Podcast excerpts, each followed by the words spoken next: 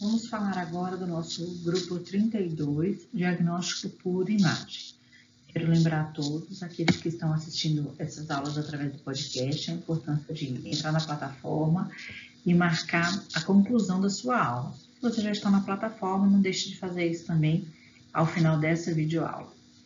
Vamos aos requisitos. O grupo 32, ele fala sobre processos que geram imagens voltadas para a investigação e acompanhamento de patologias que apoiam a tomada de decisão clínica aos pacientes, clientes com enfoque multiprofissional e interdisciplinar, na definição de conduta para alcance das metas terapêuticas e resultados clínicos esperados. Então, é o que nós estamos é, avaliando aqui são os exames de imagem, o diagnóstico por imagem realizado na nas unidades. Aqui a gente tem alguns, né? A gente tem radiologia, mamografia, tomografia, ressonância. É claro que na maioria das nossas unidades, é, alguns desses exames, principalmente os mais críticos, como tomografia, ressonância, mamografia, não são realizados na própria unidade, são exames terceirizados, alguns não são exames do nosso rol de exames, né? Mamografia, por exemplo, não é um exame de urgência, mas é, nas unidades em que nós temos os demais exames, os requisitos serão avaliados na própria unidade e, se for terceirizado, como nos outros grupos, avaliaremos a avaliação do fornecedor e visita técnica. E os requisitos? Quais são os requisitos desse capítulo, desse grupo? Dimensiona recursos humanos, tecnológicos e insumos de acordo com o perfil é, epidemiológico. Nós já falamos várias vezes sobre perfil epidemiológico, a importância de, de analisar o perfil epidemiológico e de planejar a unidade de acordo com este perfil. A existência do RT responsável na unidade, é, sem o RT, nós estamos fazendo, descumprindo o requisito legal, inclusive, então é preciso que haja um RT para o serviço de diagnóstico de imagem dispor de profissionais com competência e capacitação compatíveis com a necessidade do serviço.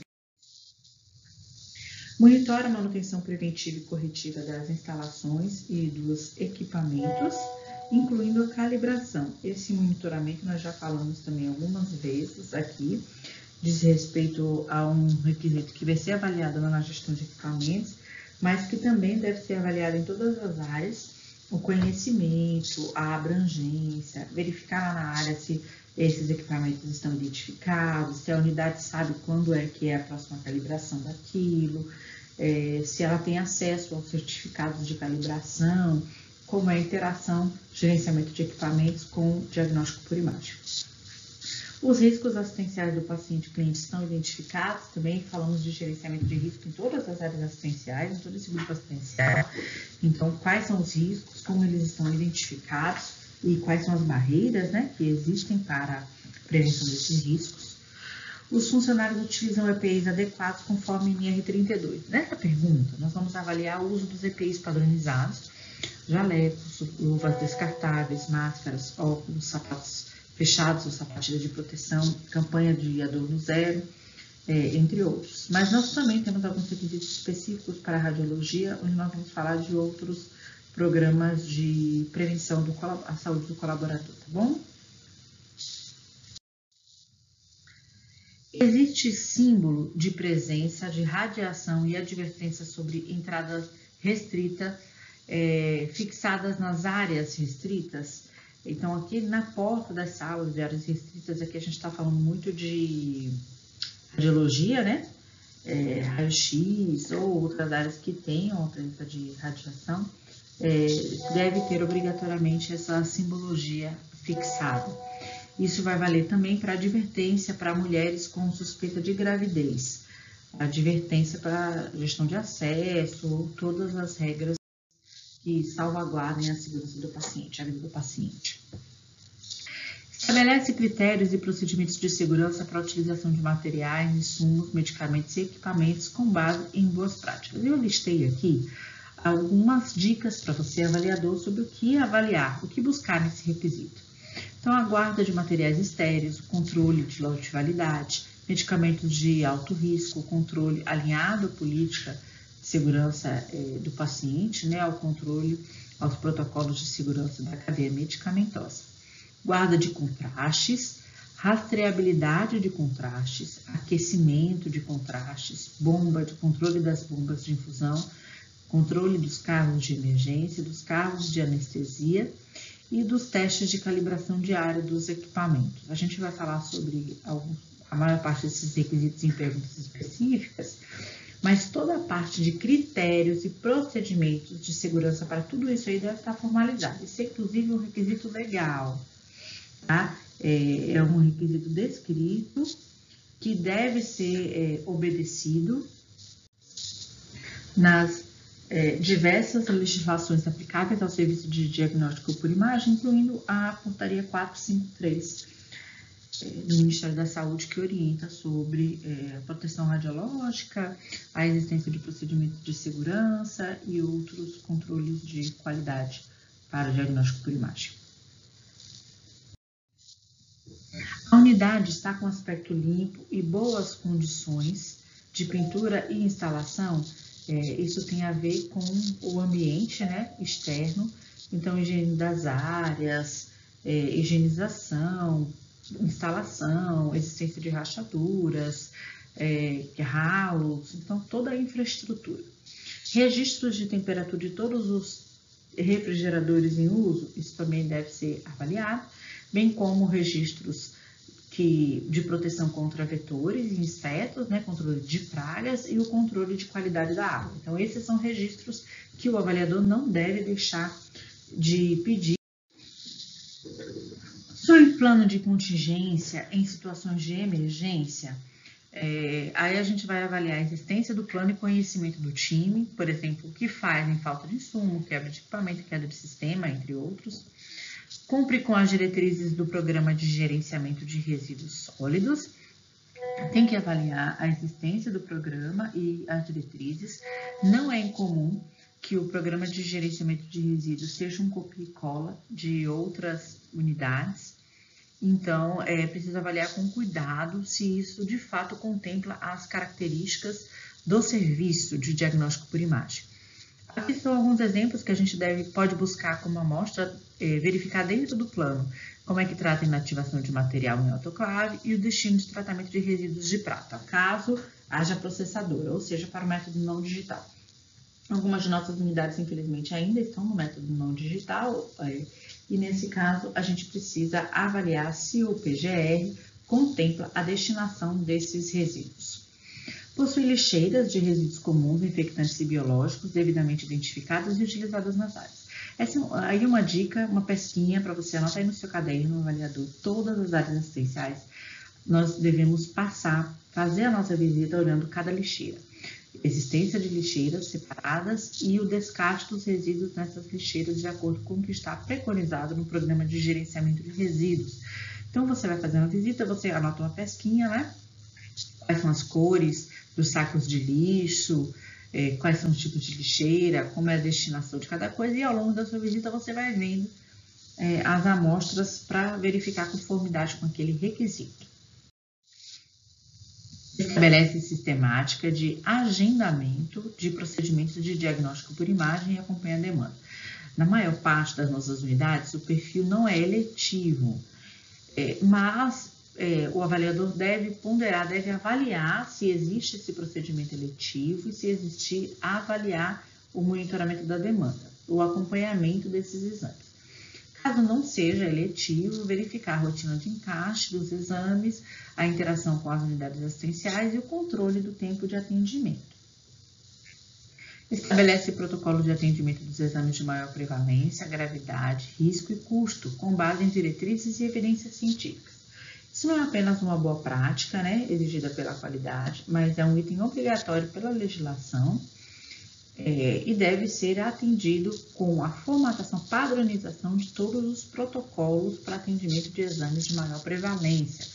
Então, protocolo para raio-x, protocolo de posicionamento, protocolo de solicitação, isso deve ser contemplado, deve ser padronizado. Estabelece protocolo para atendimento de urgências e emergências com base nas diretrizes e evidências científicas ver o fluxo né, descrito e implantado para urgência e emergência, checar conhecimento da equipe, a existência de MATMED no carro de emergência, incluindo no carro de emergência, avalie o que, que, tem no carro, qual é a composição do carro, como é o controle de lote e validade, é a quantidade dos medicamentos sob controle especial. Estabelece protocolo de diagnóstico por imagem com base nas diretrizes de evidência. Então, esses é, ver se existem esses critérios, esses protocolos, uh, incluindo a indicação e realização dos exames, e aí nós temos alguns exemplos aqui, protocolo de posicionamento para exames de radiologia e protocolo de indicação de exames. Estabelece protocolos de segurança para administração de anestésicos com base em diretrizes e evidências científicas. Então, você vai avaliar a interação com o serviço de anestesia, a espera de pacientes graves, é, a disponibilidade do anestesista, né, a, aplicação do termo de consentimento anestésico, a hidratação floral, manipulação, controle de medicamentos de alto risco e o controle do carro de anestesia. O protocolo institucional, com critérios para identificação de sinais de deterioração clínica e atendimento desses pacientes está implantado, então, aqui a gente quer verificar como é que a unidade, o serviço de diagnóstico, trata, identifica e reage diante dos sinais de, de, de evolução, uma instabilidade clínica do paciente, deterioração clínica do paciente. Cumpre protocolos multidisciplinar para a segurança da cadeia terapêutica. Então, ver controle, dos contrastes, medicamentos gerais, controle da portaria 344, política de medicamentos de alto risco, treinamento dos times, recebimento, armazenamento e administração desses contrastes e medicamentos.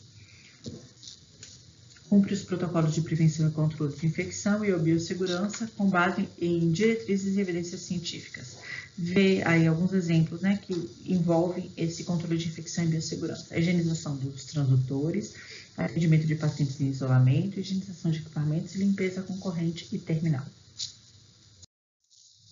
Possui protocolo institucional de transporte intra e extra-hospitalar, então precisa verificar a existência. Registra e compartilha com pacientes e ou acompanhantes as decisões relacionadas aos procedimentos de diagnóstico por imagem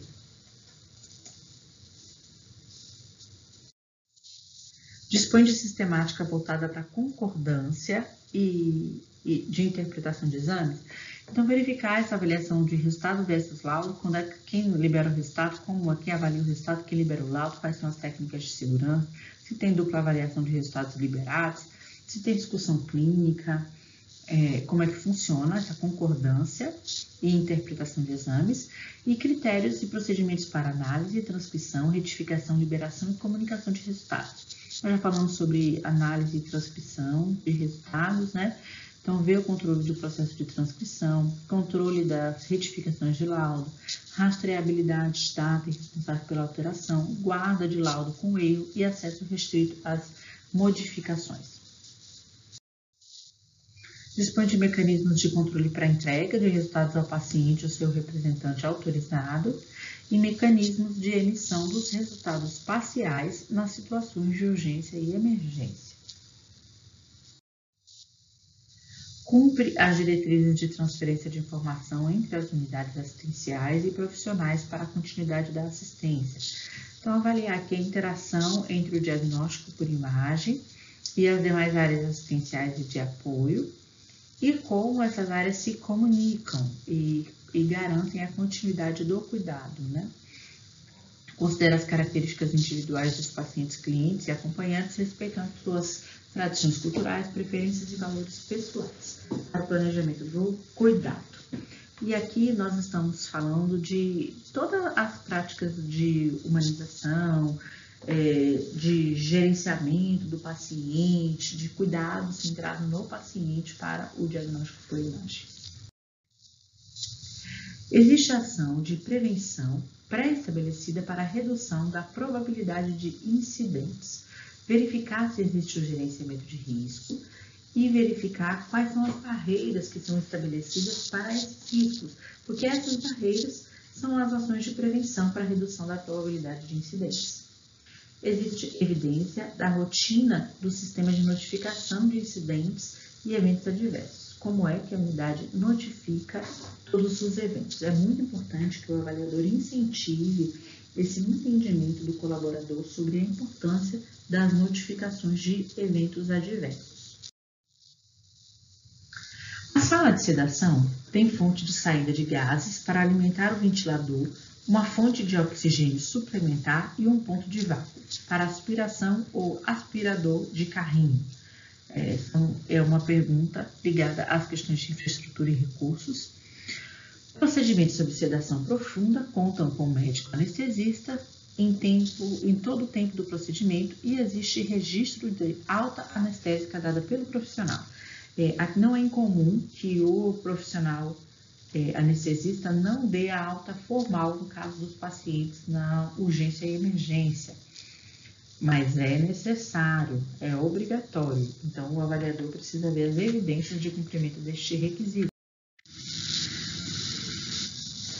Vamos falar agora a respeito da, de alguns exames específicos.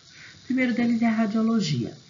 Existe controle dos dosímetros então, caso você encontre algum resultado desse controle fora do padrão, você deve pedir as evidências de investigação das causas junto à equipe de medicina e segurança ocupacional, tomada de ações para que não haja reincidência e orientação formal ao colaborador.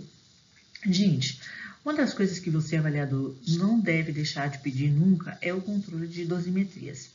Esse controle é realizado pelo Serviço de Radiologia de forma obrigatória é, deste controle, que é mensal, em geral, você deve pedir o histórico dos últimos 12 meses, tá?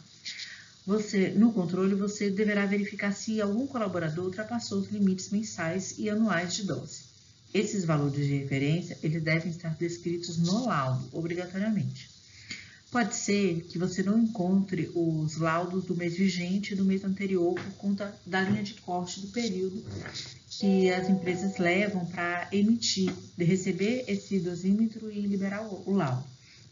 Então, no caso de você não encontrar esse laudo do, mês atual, eh, você pode avaliar os últimos meses. Pedir sempre dos últimos 12 meses, tá? Os colaboradores assinam ciência nos laudos de controle dos dosímetros. Então, o controle deve existir, o colaborador deve assinar a ciência de exposição dele naquele laudo. E deve existir uma sistemática definida para o caso de doses efetivas mensais superiores à dose obrigatória padronizada, que é de 1,5. Então, pode ser um POP, um protocolo, um fluxograma ou até um plano de contingência. No gerenciamento de risco, no plano de contingência, ter o que fazer diante é, dessa situação. Esse controle é necessário por conta das exposições ocupacionais do colaborador. A gente trouxe aí a determinação, a orientação da portaria 453, as exposições ocupacionais normais de cada indivíduo decorrentes de todas as práticas devem ser controladas, de modo que os valores dos limites não sejam excedidos. O controle é, precisa ser orientado conforme o que está descrito na legislação.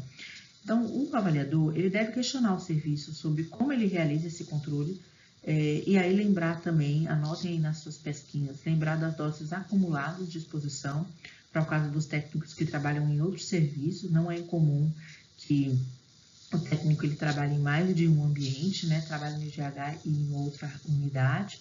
Nesse caso, ele tem uma exposição acumulada e não é incomum que não haja nenhum controle de dosimetria dos outros serviços, né, onde os técnicos trabalham. Então, é nossa função orientar para essa oportunidade de melhoria, de fazer o controle adequado das exposições na, no serviço e das exposições acumuladas, garantindo que a dose efetiva siga o que está determinado na legislação.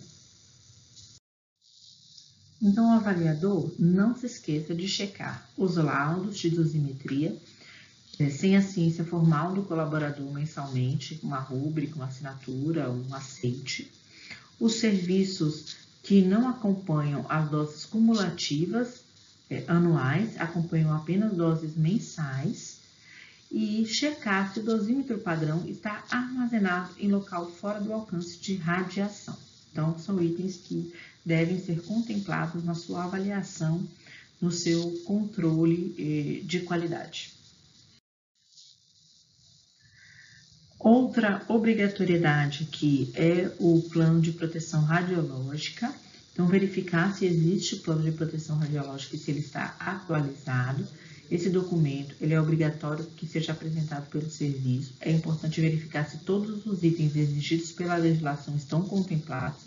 Nós trouxemos aí que que qual é essa relação de itens obrigatórios, né? Então, a relação nominal de toda a equipe, suas atribuições e responsabilidades, com respectiva qualificação e carga horária, instruções a serem fornecidas por escrito à equipe, visando a execução das atividades em condições de segurança, programa de treinamento periódico e atualização do time, sistema de sinalização, avisos e controle das áreas, programas de monitoração da área, incluindo verificação das blindagens e, dos dispositivos de segurança, programa de monitoração individual e o controle da saúde ocupacional, descrição das vestimentas de proteção individual com respectivas quantidades por sala, descrição do sistema de assentamento, programa de garantia de qualidade, incluindo programas de manutenção dos equipamentos de raio-x e processadoras, e procedimentos para o caso de exposições acidentais de pacientes, membros da equipe e ou público, incluindo a sistemática de notificação de registro.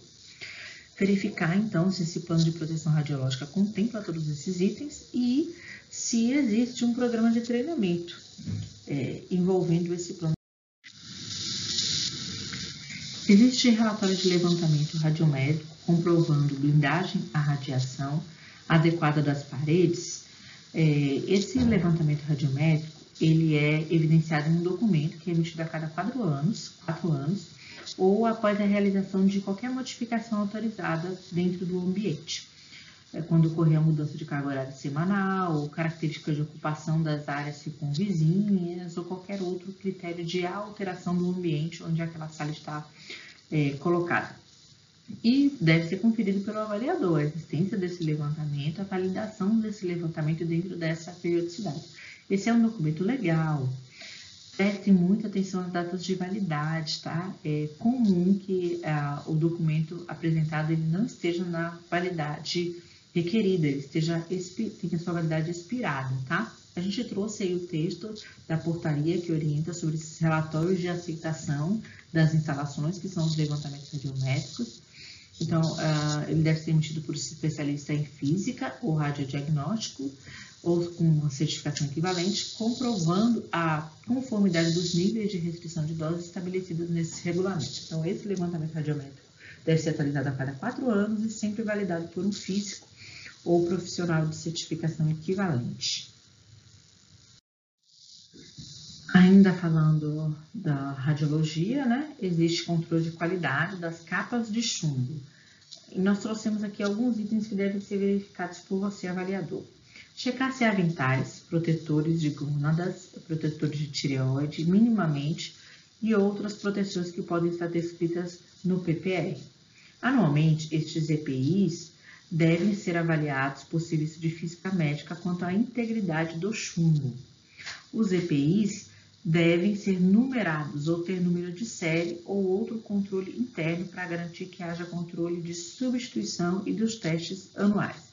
E os aventais devem estar dispostos em cabideiros específicos que permitam que eh, os mesmos fiquem na posição vertical. Qualquer dobradura pode danificar o chumbo e emitir exposição radiológica.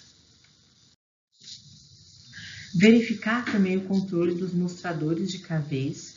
É, isso está descrito no PPR também, e as regras mínimas, nós vamos verificar se isso está contemplado no documento, se existe sistemática de identificação dos pacientes nos chassis, é, principalmente nos casos manuais, né, claro, é, como funciona a identificação dos pacientes, e se a câmera é escura para a revelação, no caso também de exame manual, dispõe de, de cronômetro, termômetro e tabela de tempos de revelação. Esses se aplicam apenas para equipamentos é, não digitalizados. E por fim, para concluir a avaliação do ambiente da infraestrutura de radiologia, nós vamos verificar a existência de memorial descritivo do equipamento, a cabine de sala de comando fixa e a localização e posição da cabine de sala de comando, de forma a garantir a segurança ocupacional e também é, o cumprimento da legislação aplicável. Verificar a existência do visor plombífero ou sistema de observação eletrônica na sala de comando, que vai permitir ao operador verificar claramente a, a, o paciente na posição de disparo e uh, as condições do chassis eh, e ecrãs na hora da realização do exame, né? Verificar a manutenção disso, o controle de qualidade eh, desses materiais para a realização nos exames de radiologia. E vamos falar um pouquinho sobre garantia de qualidade, controle de qualidade para a radiologia. É, aqui nesse caso nós estamos falando dos testes de constância, tá? o controle de qualidade dos equipamentos, que devem ser exigidos para todos os equipamentos radiológicos. Aí alguns alertas que devem ficar para você, avaliador. Não é incomum que a gente veja teste de constância vencido. Então, sempre pedir o teste de constância dos equipamentos e verificar a validade. É, também é, é, é acontece, normal, que o físico deixe alguma recomendação no laudo, nesses testes de constância, constância e nesses levantamentos radiométricos, ele deixa alguma recomendação que são problemas que devem ser corrigidos. Então, o avaliador deve buscar evidência de que o problema foi corrigido, porque muitas vezes são falhas sérias e que afetam a segurança do paciente e do próprio colaborador. Então, a gente trouxe aqui também o descritivo do que a portaria pede a respeito da garantia de qualidade. Os titulares devem implementar um programa de garantia de qualidade integrante do programa de proteção radiológica com os seguintes objetivos: verificar, através de testes de constância, a manutenção das características técnicas e requisitos de desempenho dos equipamentos de raio-x e do sistema de detecção e registro de imagem.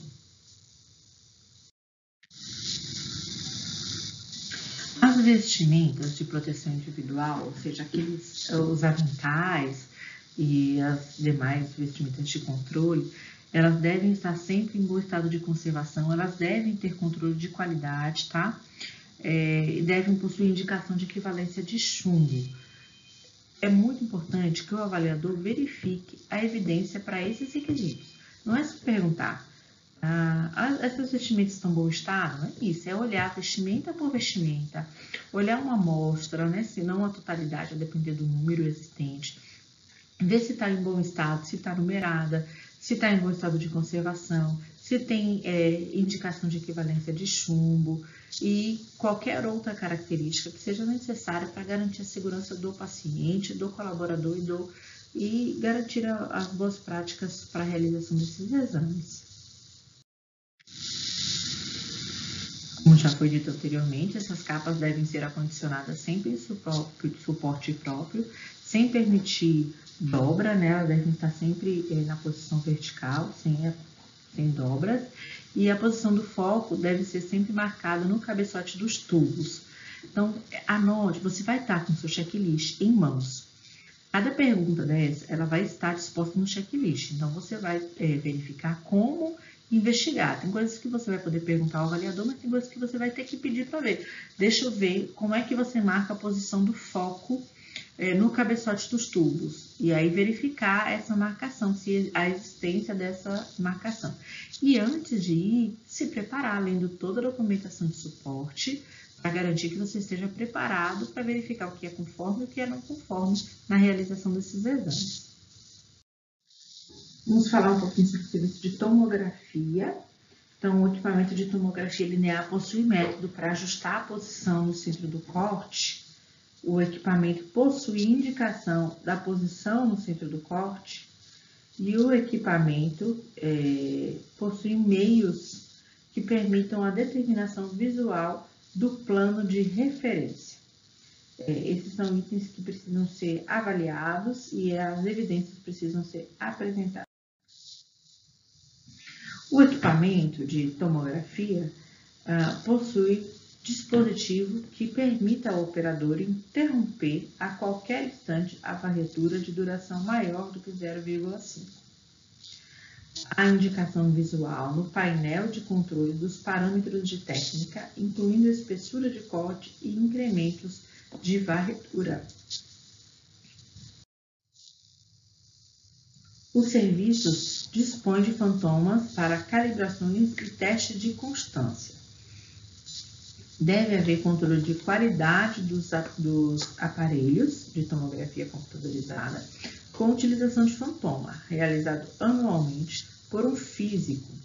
É, é, claro que aqui vai ser verificada a exatidão dos parâmetros utilizados na aquisição e na dosimetria relatada pelo aparelho é, e o alinhamento dos lasers e outros itens que não, não necessariamente você, avaliador, precisa dominar. Você precisa avaliar é, a existência desses controles de qualidade, essas validações do físico, a existência de pontuações, é, a existência da, da definição da exatidão dos parâmetros desses itens que estão listados aí, como uma amostra de verificação. É, rapidamente vamos falar sobre ressonância magnética também. É, os itens iniciais desse grupo, todos vão se aplicar a todo o serviço de diagnóstico por imagem. E aqui a gente está falando de itens específicos para cada tipo de exame, né? Nos casos de ressonância magnética, deve haver um carrinho de ventilação mecânica compatível com campo magnético, caso seja realizada sedação profunda. Em caso de qualquer tipo de sedação, deve haver monitor de sinais vitais para ressonância magnética e os equipamentos devem ser compatíveis com o ambiente de campo magnético. Buscar o monitoramento dos níveis de hélio realizado pelo menos uma vez ao dia. Então, é uma, é um, uma amostra de controle de qualidade, esse monitoramento do, dos níveis de hélio. Existe controle de qualidade dos aparelhos de ressonância, realizado nas manutenções preventivas de acordo com o sugerido pelo fabricante. E existe política escrita de segurança relacionada ao campo magnético, é, contendo contraindicações absolutas e relativas. Aí é, a gente está falando de políticas ou de protocolos de segurança. Todo exame de ressonância é realizado com um protetor auricular no paciente, então essa é uma exigência por ser um equipamento de proteção individual do paciente. E ultrassonografia pelo menos um dos equipamentos do serviço de imagem tem três transdutores, linear, endocavitário e convexo, com capacidade para realizar exames de Doppler colorido ou espectral. O controle de qualidade é realizado no mínimo semestralmente nos equipamentos de ultrassonografia, quando fantomas estiverem disponíveis, assim como as calibrações necessárias. Existe uma política escrita de higienização dos transdutores entre a realização dos exames? Para exames endocavitários, existe política escrita para o uso de preservativos? Os fornecedores, aí estão falando de todos os exames, é, finalizando já o grupo, gestão de fornecedores, como a gente viu nos vários outros grupos aqui, a gente vai ter a mesma necessidade, né, que é a documentação necessária para qualificação, a avaliação de desempenho dos fornecedores e a realização de visitas técnicas é, para o caso dos fornecedores que realizam o diagnóstico por imagem. Então, nós falamos rapidamente, claro, como ó, todos os outros grupos, nosso objetivo aqui não era esgotar o assunto, é, a gente não tem essa pretensão de esgotar o assunto, de formar técnicos para a realização desses procedimentos aqui. A gente está levantando todos os itens que na avaliação do CQGH deve ponderar para garantir ao gestor que ele tem um checklist, que ele tem um material que, possa, que ele possa utilizar para ver a base, o controle de qualidade da sua unidade, para que ele não faça uma gestão é, sem planejamento, uma gestão por espasmo, né? É, que é aquela gestão que não leva em consideração tudo que deve, de fato, tudo que se espera para aquele serviço. Então, aí nós vimos os requisitos mínimos que se esperam para o serviço de diagnóstico por imagem e você, avaliador, precisa estudar o material complementar, legislação e tudo aquilo que vai fortalecer o seu plano de visita para essas áreas. Até a nossa próxima aula.